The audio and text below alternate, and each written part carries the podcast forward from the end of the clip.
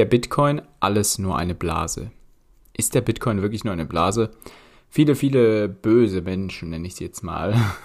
Nein, natürlich ist nicht jeder, der Kryptowährungen nicht gut findet, ein böser Mensch, aber viele Bitcoin-Hater sprechen ähm, sich ja darüber aus, oft darüber aus, dass der Bitcoin eine Blase wäre und mit dieser Tulpenmanie, dieser Tulpenblase aus dem 17. Jahrhundert auch gleichzustellen ist. Darüber möchten wir heute sprechen. Herzlich willkommen zu dieser Podcast-Folge. Ich bin der Gabriel von Forex Your Market Impulse und wie gerade schon ähm, angesprochen, werden wir uns ein bisschen mit dem Thema, mit diesem Mythos, das ist ja schon fast der größte Mythos über den Bitcoin, würde ich jetzt mal sagen, dass er eine Blase ist. Erstmal müssen wir wissen, was, was ist denn überhaupt eine Blase? Also im wirtschaftlichen Bereich jetzt mal. Blasen sind im Endeffekt einfach wirtschaftliche Zyklen, die sich ja ähm, durch einen nicht nachhaltigen Anstieg des Marktwerts auszeichnen. Bedeutet also, dass die, dass etwas brutal steigt und nicht gesund korrigiert dann und danach, um danach wieder zu steigen, sondern brutal steigt und dann komplett in sich zusammenbricht. Ähm, so war das eben zum Beispiel in dieser Tulpengeschichte da im 17. Jahrhundert in den Niederlanden. Da gab es eben Spekulanten, die auf einen Anstieg dieser Tulpen ähm, gewettet haben und dadurch ist diese Tulpen, sind gewisse Tulpensorten eben brutal gestiegen, also wirklich um das über 20-fache gestiegen teilweise.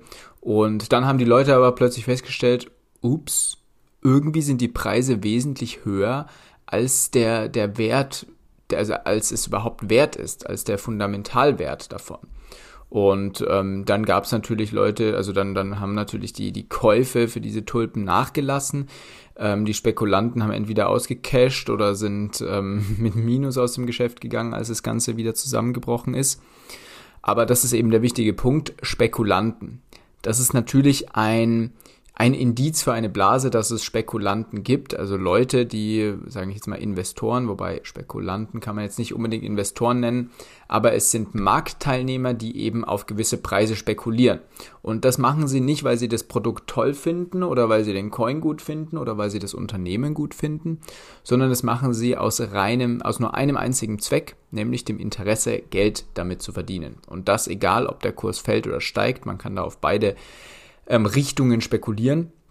Und das ist eben der Riesenunterschied zu einem Investor, der in eine, in eine, ja, in ein Unternehmen, in eine Aktiengesellschaft, was auch immer investiert, ähm, weil er zum Beispiel überzeugt von den Zahlen ist, überzeugt von der Idee des Unternehmens ähm, und sich alles angeguckt hat und eben zu dem Entschluss gekommen ist, das ist ein gutes, gutes System, eine gute Firma, die kann uns langfristig weiterbringen, deswegen investiere ich mein Geld, gebe dieser Firma mein Geld in der Hoffnung, dass in den nächsten Jahren oder vielleicht sogar Jahrzehnten sich das für mich auszahlt.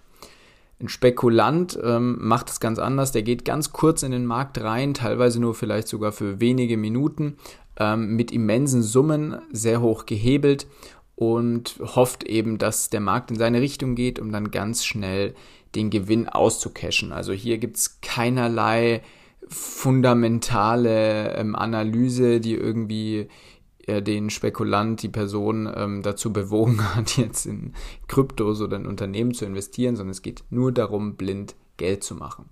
Und ja, diese Spekulanten gibt es natürlich auch ähm, im Kryptobereich. Es gibt auch Leute, die ja kurzfristig auf Bitcoin spekulieren und ähm, um eben enorme Renditen zu erzielen. Das bedeutet aber nicht automatisch, dass Bitcoin dadurch eine Blase ist, denn es gibt ja auch genug andere Assets, genug andere Vermögenswerte, die auf die spekuliert wird. Es wird auf Gold spekuliert, es wird auf den teilweise auf den Immobilienmarkt leider auch spekuliert, es wird Aktien, alles mögliche, auch normale Währungen, auf die wird auch spekuliert. Allerdings sind diese anderen Werte, nenne ich jetzt mal zum Beispiel der Euro, der Dollar, so riesig, dass diese Spekulanten kein großen Einfluss haben auf den Markt, sage ich jetzt mal, ähm, sondern entweder halt schön Kohle machen oder ja, mit Minus aus dem Markt rausgehen, das aber den Markt nicht weiter wirklich beeinflusst.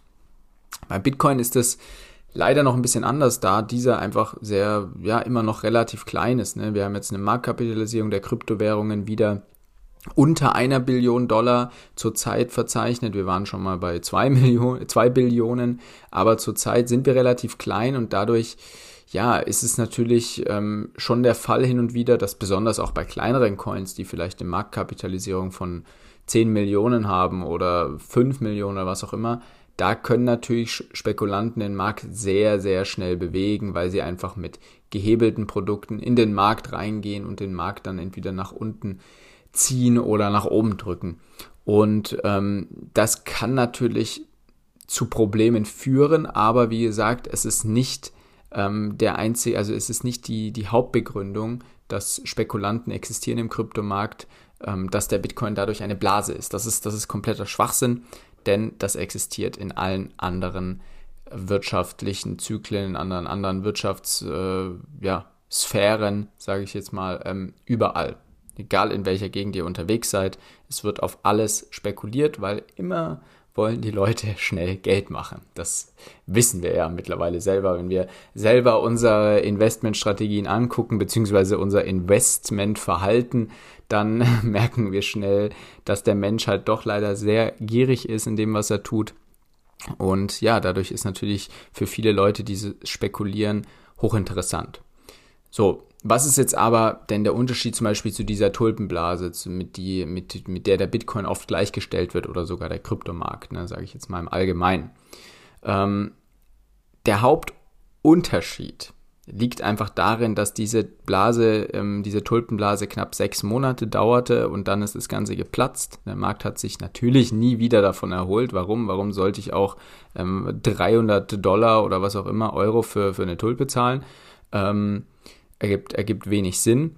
Ähm, aber das ist eben der Punkt. Der Bitcoin existiert jetzt schon seit über einem Jahrzehnt und es funktioniert seitdem.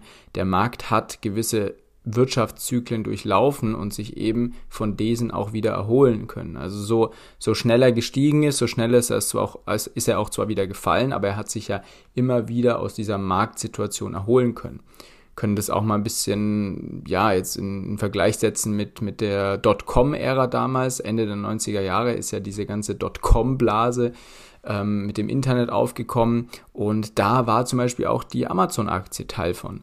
Heißt also, wir hatten eine Amazon-Aktie, die bei knapp 100 Dollar stand und dann auf, ich glaube, 5 Dollar oder sowas runtergeknallt ist.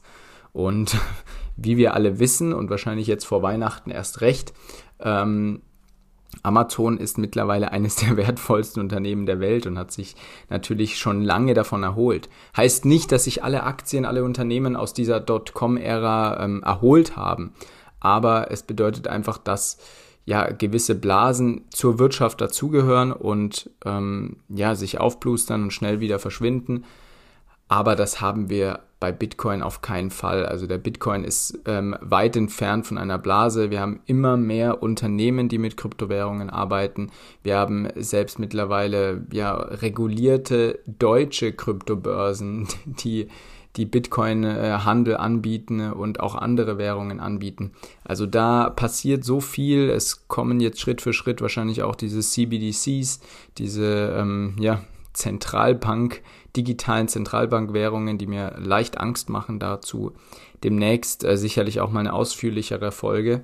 Ähm, aber es kommen einfach immer mehr Dinge, die ja, die dafür sorgen werden, dass kein Weg mehr an der Kryptowelt, am Bitcoin vorbeiführen wird. Und aus diesem Grund ist der Bitcoin auf jeden Fall weit entfernt von einfach nur einer Blase. Und jeder, der das nach wie vor sagt ähm, und sich daran festhält, nee, der Bitcoin ist eine Blase, der hat ja wirtschaftliche Zyklen und die Wirtschaft allgemein meiner Meinung nach zumindest nicht verstanden. Ja, damit du die Wirtschaft besser verstehst, ähm, solltest du natürlich schlaue Podcasts hören, aber dich auch anderweitig mit dem Thema beschäftigen und auch selber ein bisschen was lernen. Guck gerne bei uns vorbei auf forex-impuls.com. Da gibt es auch immer einen aktuali aktuellen, nicht aktualisierten, einen aktuellen, ständig aktualisierten Blog zum Thema Kryptos, zum Thema Wirtschaft. Und da kannst du dich selber ein bisschen durch die Sachen durchackern, die dich interessieren und kannst dir den ein oder anderen Tipp von uns vielleicht noch mitholen. Ich wünsche für alle, die das jetzt anhören, am 8. Dezember, direkt am Donnerstag, ich wünsche euch einen guten Start in das Wochenende. Genießt die Zeit, ähm, jetzt vor Weihnachten. Macht euch nicht zu viel Stress, ähm, sondern ja, lasst euch einfach nicht ärgern. Und ja, bis zum nächsten Mal. Ciao, ciao.